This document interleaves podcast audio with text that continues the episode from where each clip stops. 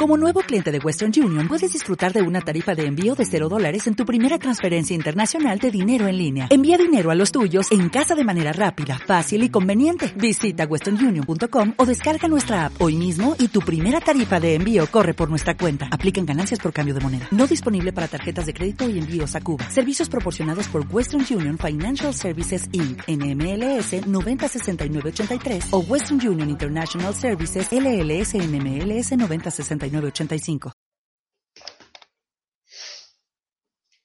Cierra los ojos e imagina una televisión libre. Ahora ábrelos porque ya está aquí. EDATV es una multiplataforma de contenido con más de 30 canales y sin censura.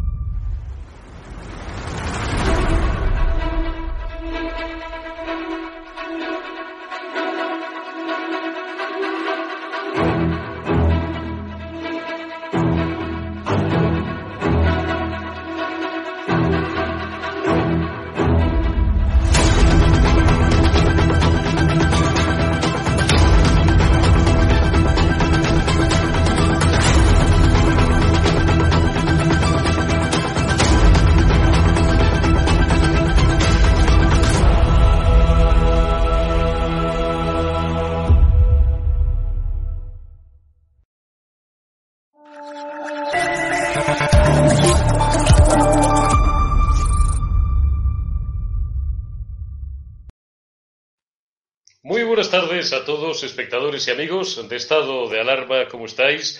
Hoy el amigo Andrés Dulanto tenía otras labores propias, como digo yo, pacientes eh, que atender. Unos días está Andrés, otros días estoy yo con vosotros y algunos días también pues estamos juntos en compañía de algún analista que, como siempre os decimos, iremos eh, ampliando, iremos ampliando nuestra escudería conforme vayamos rodando este nuevo formato, vayamos creciendo el número de amigos y el número de seguidores y arrancamos aquí este martes 27 de abril, última semana de abril, este estado de alarma financiero. Tenemos que hacerlo con un asunto que nunca nos gustaría dar esta noticia a nadie, a ningún periodista, menos que a nadie, pero es eh, enviar nuestro más sentido pésame y un abrazo a la familia de David Emberiain y Roberto Fraile. Son dos periodistas que estaban en Burkina Faso, en un sitio peligroso, como sabéis, uno de tantos y tantos estados fallidos o sitios muy peligrosos en los que los periodistas por amor a nuestra profesión y a contaros las cosas que pasan y por qué pasan, pues a veces nos desplazamos y a veces, pues jugándonos la piel, eh, unas veces tenemos suerte y otras, pues nos dejamos la piel en el intento. Estos dos compañeros, David Beriain y Roberto Fraile, estaban grabando unos reportajes acerca de la caza furtiva en aquel país y aunque el suceso, por supuesto, está eh, siendo investigado por las autoridades españolas, por el Ministerio Español de Asuntos Exteriores, eh, no podemos eh, dejar de, por supuesto, desear a los compañeros que descansen en paz. No hay, se me ocurren pocas cosas más bonitas y más nobles que perder la vida por amor a la profesión a la que te has consagrado durante años y que no solamente constituye nuestro modo de vida, sino también es eh, una suerte de servicio público, un servicio a todos y cada uno de vosotros que sois al final los destinatarios de nuestro mensaje. Un abrazo, por tanto, a su familia y descansen en paz los dos compañeros David Beriain y Roberto Fraile muertos. Ya se esclarecerá en qué circunstancias todas las asociaciones de la prensa han pedido ya una investigación que tendrán que llevar a cabo las autoridades españolas, imagino, el Ministerio Español de Asuntos Exteriores, para esclarecer las circunstancias que han rodeado la muerte de estos dos compañeros. Arrancamos, ya digo, y vamos a eh, hablar de lo que nos ocupa. Vamos a hablar del comportamiento del IBEX 35, del resto de plazas europeas, de cómo va Estados Unidos. Os hablamos, proponía en nuestra cartela eh, principal eh, para cebar este programa de hoy, lluvia de resultados en Estados Unidos, efectivamente, confianza del consumidor y algunos más que luego os detallaré. Básicamente, lo más importante y a la espera de lo que están todos los analistas es eh, ese anuncio de la FED que nos dará pistas, la FED, la Reserva Federal norteamericana, eh, acerca de una eventual retirada de estímulos y, de ser esto así, cómo se producirá. Hoy el IBEX ha marcado máximos anuales. Recordáis que estaban en 8.700 41, 8.742. Recordéis también que desde el punto de vista técnico os dije hace unos días que rotos esos máximos anuales había pista libre para seguir subiendo. Hoy el IBEX 35 ha registrado subidas de un 0,63% y ha cerrado en máximos anuales. Ahí tenéis tanto la gráfica como el cierre final a cierre del mercado español, 8.756,70. Es muy importante destacar también para los amantes del análisis técnico que ese cierre se ha producido en máximos intradía. ¿Qué quiere esto decir? Que lo normal, a menos que ocurra esta tarde o esta noche, una catástrofe, una catástrofe entre comillas, algo no esperado, o algún anuncio de calado por parte de la Reserva Federal que no guste o que no guste nada a los inversores, eh, lo normal cuando una plaza, cuando un índice cierra en máximos anuales en este caso y en máximos intradía, es que al día siguiente, por lo menos al inicio de la sesión, continúe subiendo. ¿Qué es lo que ha tirado hoy al alza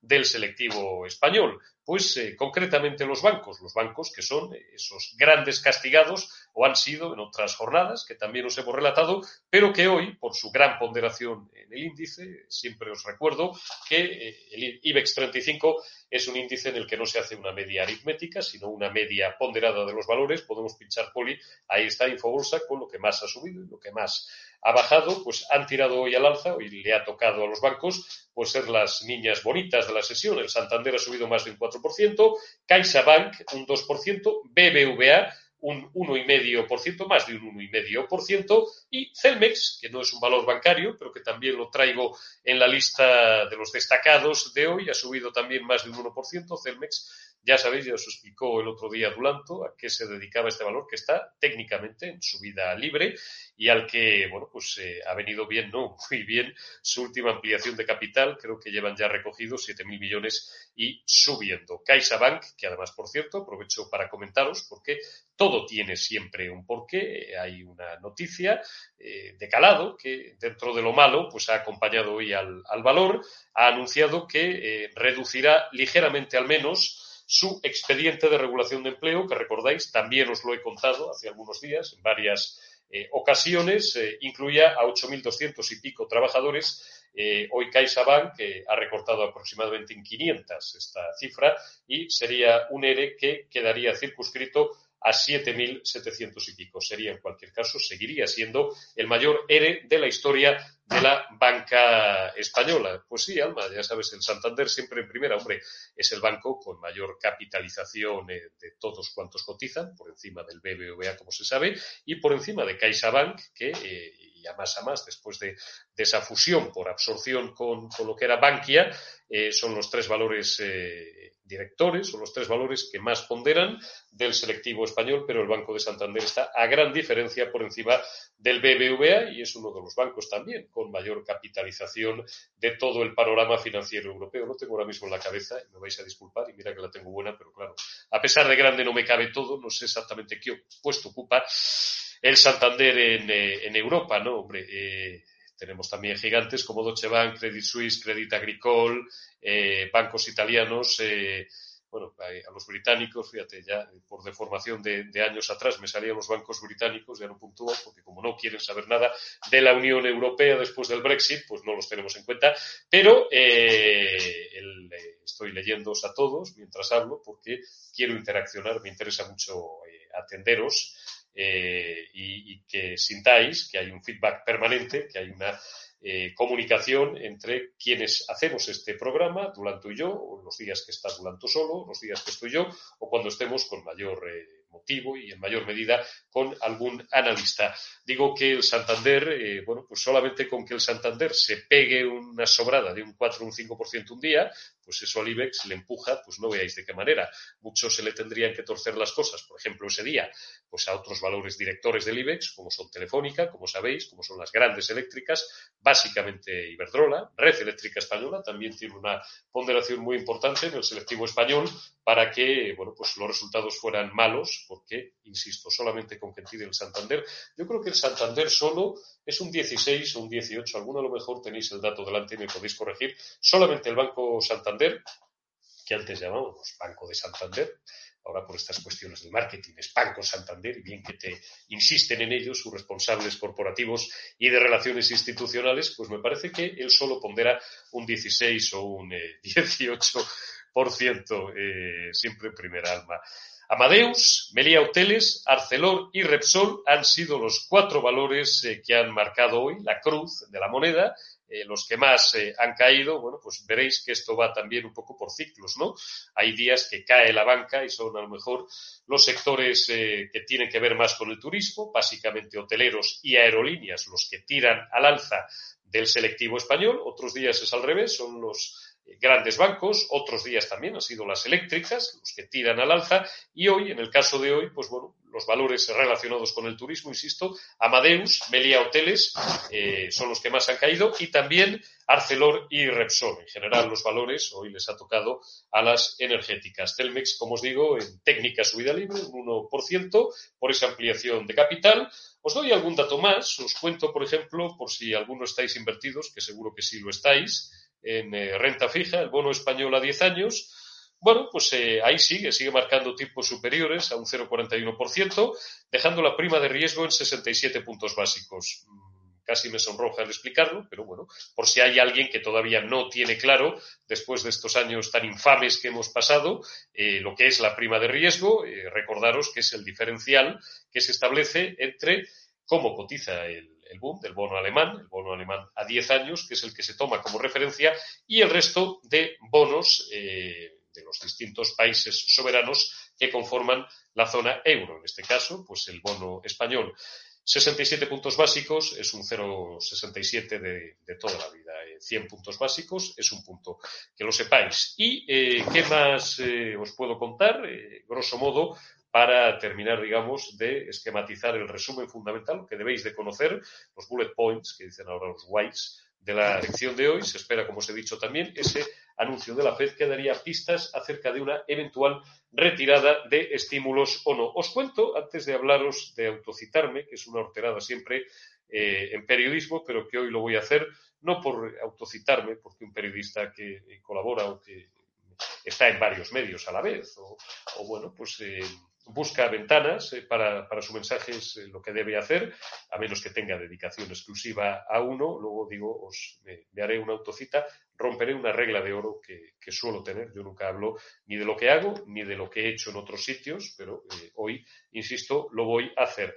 Os hablo un poco más de la FED. Este martes comienza la reunión de dos días de la Reserva Federal Norteamericana. Por eso os decía, lluvia de datos que estamos esperando de Estados Unidos, aunque realmente el dato o las pistas o las señales, los augurios más importantes que esperamos son los del banco emisor estadounidense. Las conclusiones se van a conocer mañana. Vamos a empezar por ahí. ¿eh? No os había dicho que es una reunión de dos días. Esto es complejo, no se resuelve en dos ni en tres horas.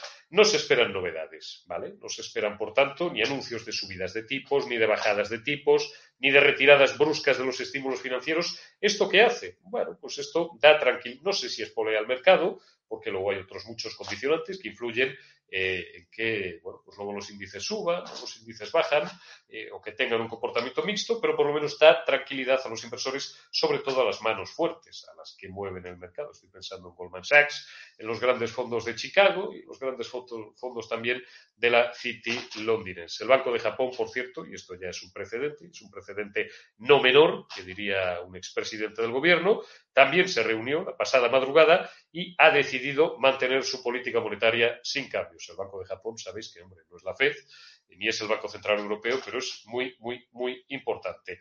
Eh, ha mantenido, digo, la política monetaria sin cambios y ha elevado su previsión, por cierto, de crecimiento de su economía para el final de este año, 2021, al 4,5, eh, al 4% desde el 3,9%. A pesar de ello, los japoneses que llevan eh, ¿Cuánto lleva? Me gustaría tener aquí a mi querido Daniel Lacalle, que tiene todo esto en la cabeza de una forma perfecta, pero yo creo que llevan 20 años, y no más, eh, sin picos ni valles, en una auténtica línea, eh, y ahora están preocupados con por una doble recesión como consecuencia de las nuevas restricciones impuestas por el aumento de los casos del coronavirus en algunas zonas del país. Por cierto, qué dramática situación, y no voy a salir del objeto de este formato, qué dramática situación. Os invito a que veáis hoy, por ejemplo, la portada del mundo, sin citar tampoco, ya sabéis que YouTube, el, algoritmo está ahí pendiente de, cada vez que citamos algunas palabras malditas, pero qué dramática situación, qué barbaridad lo que están viviendo en ese gran país, que es eh, la India a mí me ha sobrecogido esta mañana ver la portada del mundo. Si alguno la tenéis de verdad, vedla, ved esa portada que está en la parte de abajo de un faldón inferior y el titular que utiliza un verbo, devora. Ya sabéis el qué, está devorando literalmente, devorando a la población y se están haciendo grandes piras, grandísimas hogueras por las calles porque no dan abasto. Estados Unidos eh, leíamos esta mañana también en nuestro resumen de prensa, el resumen de prensa que, hago yo para todos vosotros por las mañanas y que suele subir mi querida Alejandra y mis queridos compañeros de Virales y, de la plataforma, eso de las 12 o, de la 1.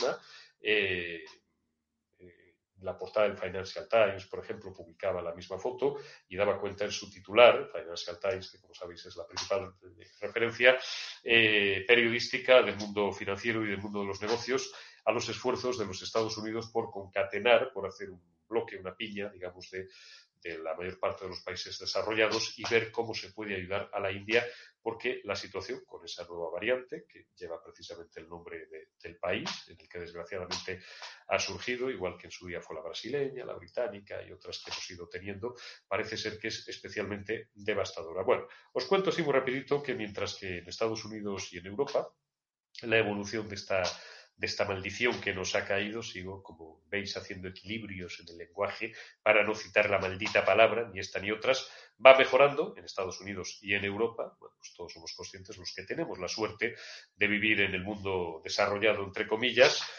pues en otras zonas del mundo, como veis, no es así. Yo os leo todas las mañanas también en ese resumen de prensa, eh, la portada del principal diario argentino, de Clarín, del Mercurio de Chile. A veces os he leído O Globo, que es eh, diario también de referencia en Brasil. Y claro, pues allí siguen pintando bastos y, de, qué, y de qué manera.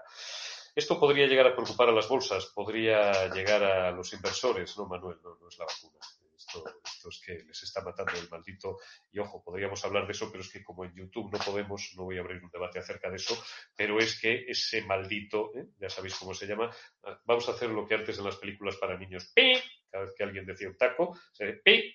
Pues les está, les está devorando vivos. Me dice Marco, vamos a dejar esto que eh, además no es nuestro tema, aunque insisto y cierro la reflexión, esto puede tener incidencia en los mercados todo tiene incidencia en los mercados. Al final los mercados eh, son la economía, la economía macro, que luego se convierte en economía micro, y la economía, como la política, es la vida. La vida mía, la tuya Alma, la tuya Manoli, la tuya Manuel, la tuya Marco y la de todos los que conformamos esa amalgama llamada sociedad, en todos y cada uno de los distintos estados y en todos y cada uno de los eh, distintos eh, países.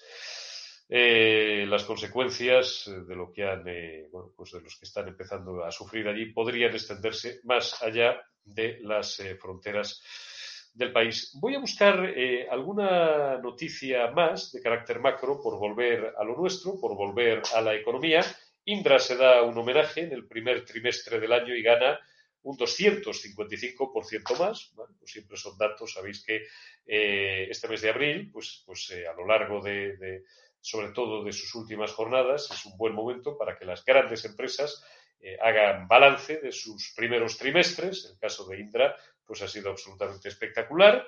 El BBVA, que como os comentaba en mi entrada, en el inicio de este programa, eh, hoy ha registrado unas subidas de un 1,5%, ayudando a CaixaBank y al Santander con más del 4%. Aquí el IBEX 35 haya cerrado en máximos anuales y en máximos intradía con esos 8.756. BBVA, la entidad eh, que dirige, que encabeza, que lidera, Carlos Torres, ha anticipado un acelerón económico en España desde julio. Si se cumple, eh, Manuel, pues ya sabes, eso que bueno, eh, podemos discutir, podríamos discutir, insisto, pero ni es el sitio ni, ni, lo vamos a hacer, pero eso da confianza a la economía, da confianza a los inversores y yo creo que es el mejor escenario dentro de todos los escenarios nefastos que estamos atravesando y, que son eh, muchísimos peores. Gracias, Alma, no nos vamos a salir del tema. Tiene razón, Ángel. Estamos hablando de economía, sí, pero es que esto influye también en la economía. Mira, Fíjate cómo influye. Estados Unidos relaja restricciones y permite no llevar eh, mascarilla. Y en cambio, bueno, pues eh, la incertidumbre, si os cogiera el LATAM, que ya excedería con mucho eh, el ámbito de este programa, los distintos índices latinoamericanos, pues ahí vais a ver cómo esto sí que incide y de qué manera y hace, hace que pinten vascos. AENA prevé recuperar el tráfico aéreo en 2025, aunque se reactivará este verano. Esta es una buena noticia. ¿Por qué? Porque las aerolíneas, junto con eh, todo lo que tiene que ver con el sector turístico, con las grandes cadenas hoteleras, han sido, uy, que vuelvo otra vez al tema.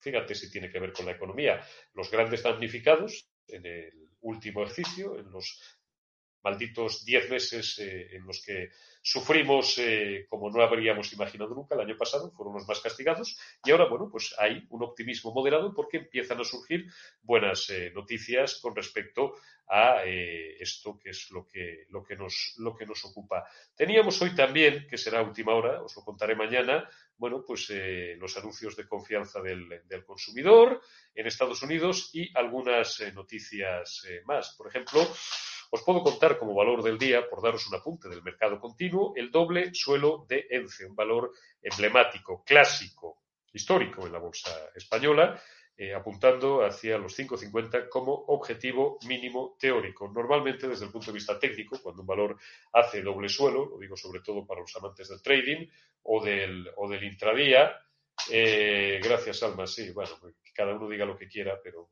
por eso vamos a intentar mantener la cabeza eh, mantener la cabeza encima de los hombros y además estamos hablando estamos hablando de bolsa. Os lo, os lo agradezco.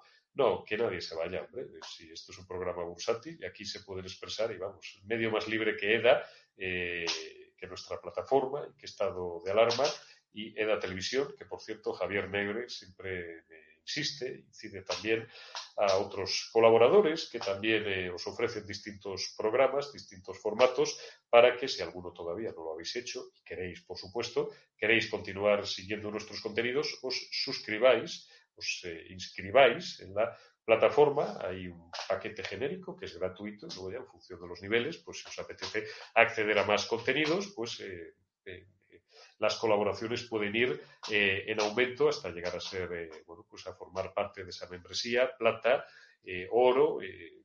yo no sé explicar ni además me saldría del objeto ya por completo del programa, pero Hugo Pereira todas las noches, al término del programa diario de Javier Negro, os da un tutorial extraordinario en dos o tres minutos acerca de cómo registraros en edatv.com. Voy a seguir, efectivamente, voy a seguir y voy a seguir, pínchame, Poli, si estás por ahí, porque yo no puedo pincharlo, te pedí el pantallazo a ti. Y si no os voy contando, la autocita es una horterada, pero lo voy a hacer por una vez y sin que sirva de precedente. Hoy, eh, quienes, quienes, quien nos habla, firma una columna en un medio amigo que es Invertia, Invertia que como sabéis es también el español, en el que detallo en una columna, eh, y he buscado un título que fuera lo suficientemente impactante, la amenaza fiscal de la izquierda, 1.066 euros por cabeza. Esto, eh, espero que no os parezca que esto es salirse del tema, eh, es lo que costaría a todos los madrileños la broma de que Ángel Gabilondo, que no lo va a ser en función de lo que nos dicen las encuestas, pero por si acaso alguno todavía no lo tiene claro, eh, esto es lo que nos costaría la broma de que Ángel Gabilondo fuera el próximo presidente de la Comunidad de Madrid, por supuesto, en coalición con sus socios comunistas, con doña Mónica García de Más Madrid y con Pablo Iglesias, líder de Podemos, Capiti disminuido, que abandonó la vicepresidencia del gobierno y que ahora, pues ni siquiera está claro que vaya a entrar en la Asamblea de Madrid. Tiene que obtener, como se sabe, como mínimo un 5% y están ahí. Yo creo que las encuestas le están sujetando un poquito, pero como sabéis, y eso es materia del programa de Javier esta noche a partir de las 21.45, están ya desesperados y recurriendo a lo que ya conocéis todos porque os venimos informando en los últimos días acerca de ello. Amenazas eh, dudosas y a un esquizofrénico, a un tarao que le envía no sé qué, una foto con una navaja a una ministra, porque ya carecen de argumentos. Lamentablemente, y por eso traigo aquí esta columna, eso que hace opacar el debate principal, una campaña electoral, es para que los candidatos presenten sus programas, sus ideas, sus propuestas, en este caso, qué idea tienen de Madrid, en qué quieren convertir Madrid, o en el caso de doña Isabel Díaz Ayuso, qué políticas quiere seguir desarrollando en Madrid.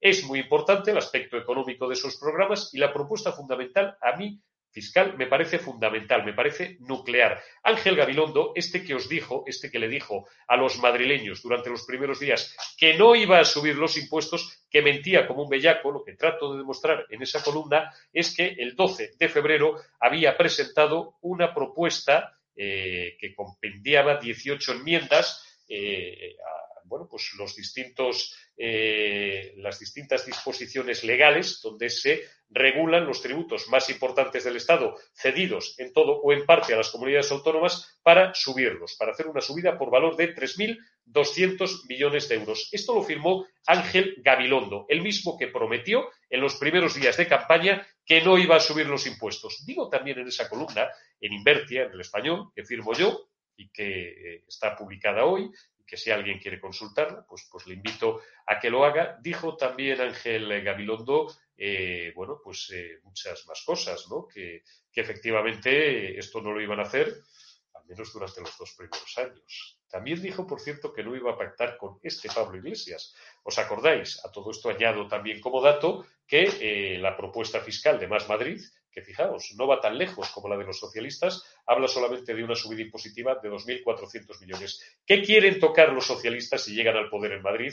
Que, insisto, parece harto complicado, pero bueno, eh, por eso no hay que confiarse y nadie deberíais de quedaros en casa, todos deberíais de participar en esto que se ha dado en llamar la gran fiesta de la democracia. Quieren tocar el tramo autonómico del IRPF, quieren tocar sucesiones y donaciones, quieren tocar actos jurídicos documentados, quieren tocar patrimonio, esa figura fiscal decimonónica, absolutamente anacrónica, llamada patrimonio, cuyo fin, para, en fin, eh, todavía tenemos fresco, aunque hace ya muchos años nuestros apuntes de derecho tributario, se llamaba derecho fiscal entonces, ahora creo que lo llaman derecho tributario, bueno, Hacienda Pública también, había unos catedráticos de Hacienda Pública extraordinarios en la, en la Complutense y en, eh, sobre todo en, derecho, eh, digo, ese impuesto de patrimonio que nunca ha tenido un fin recaudatorio, sino más bien un fin de cruzar datos con el IRPF, cuando eh, bueno, pues, eh, no existía con tanta profusión esa figura de crear sociedades para ahorrarte un poquito eh, tu factura fiscal, etcétera, etcétera, pero que es una figura que, insisto, tarde o temprano acabará desapareciendo. Por querer limitar, los socialistas en su programa electoral, lo explico en esa columna, en Invertia, en el español, quieren limitar las ayudas que perciben ahora mismo los madrileños que tengan dependientes ascendientes a cargo. Ya sabéis, si tenéis un padre o una madre incapacitados, desgraciadamente ya por una cuestión normalmente de edad, que no se pueden valer por sí solos y cobráis una ayuda que sepáis que los progresistas os la quieren limitar o os la van a querer quitar. Me pregunto en esa columna si esto es una política progresista.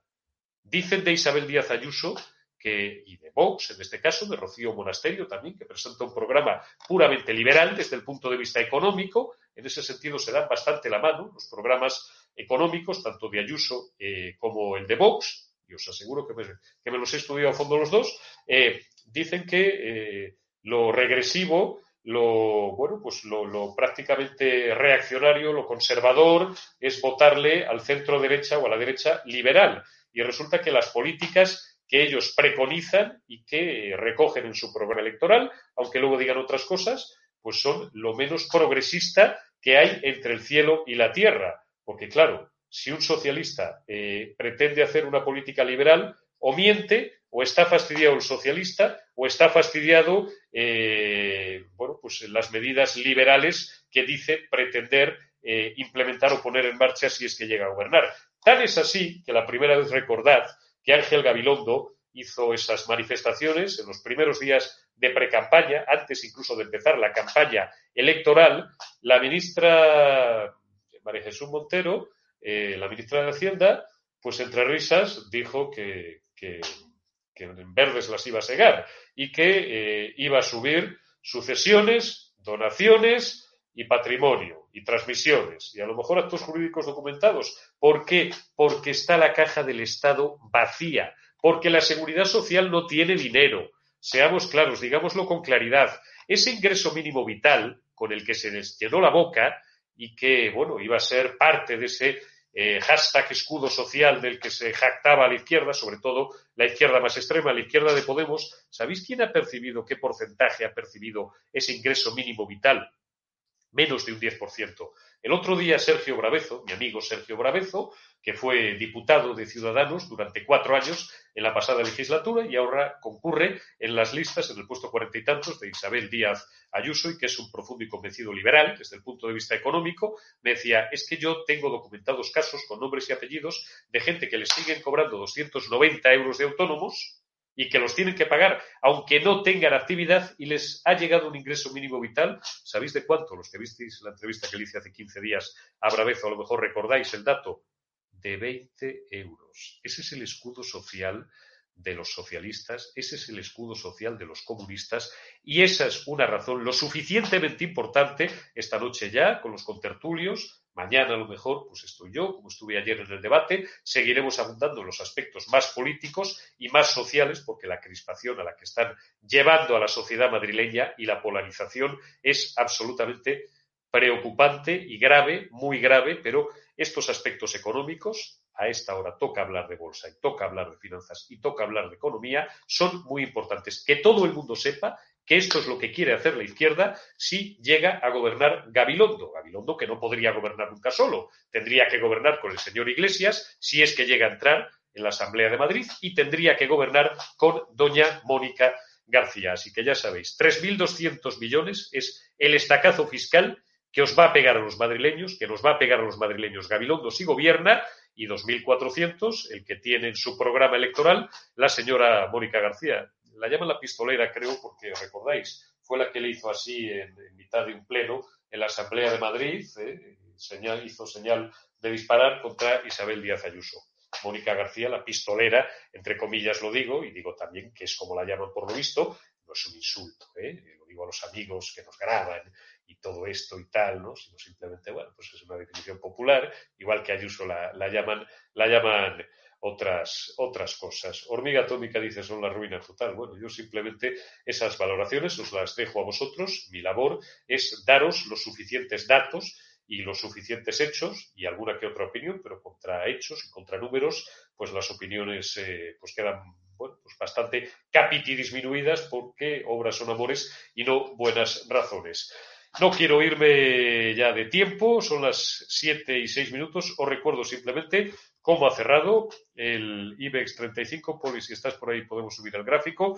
Ha cerrado un 0,63% al alza, 8.756,70. Máximos eh, anuales y máximos intradía, lo cual, si nada ocurre en Estados Unidos, y bueno, pues las informaciones que se vayan filtrando de esa reunión de dos días de la FED son tranquilizadoras todo indica a que mañana tanto Madrid como el resto de plazas europeas subirán al alza. Y entre los valores que más han subido, los que han tirado al alza del selectivo español del IBEX 35, los valores bancarios, CaixaBank, sobre todo el Santander, con más del 4% de subida, el BBVA con un 1,5% de subida, Celnex también con más de un 1%, y a la baja, pues básicamente ArcelorMittal, Melia Hoteles, eh, bueno, pues que son los que se han resentido un poco o se han quedado un poco atrás, mejor dicho, dentro de ese contexto de subidas generalizadas. Quedamos ya con la programación de estado de alarma.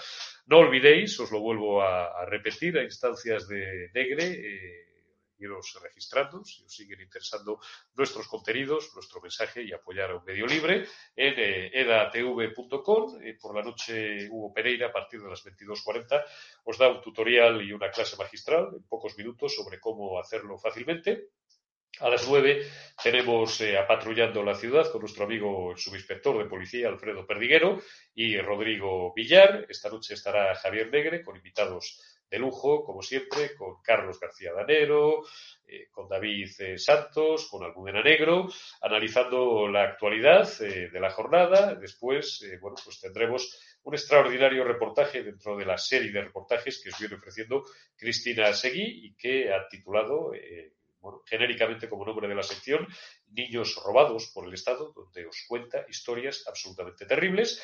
Y a las 23.30, pues la cara oscura de los medios es el lado oculto de algunos medios de comunicación que, como siempre, nos trae Luis Valcarce y abrocharemos, cerraremos nuestra programación con eh, Guinda, con broche de oro, con Fernando Sánchez Dragó. Gracias por vuestra confianza, por vuestra atención y a veces por vuestra paciencia. Seguid ahí y yo me despido de vosotros ya esta mañana. Continuad con Estado de Alarma y con edatv.com.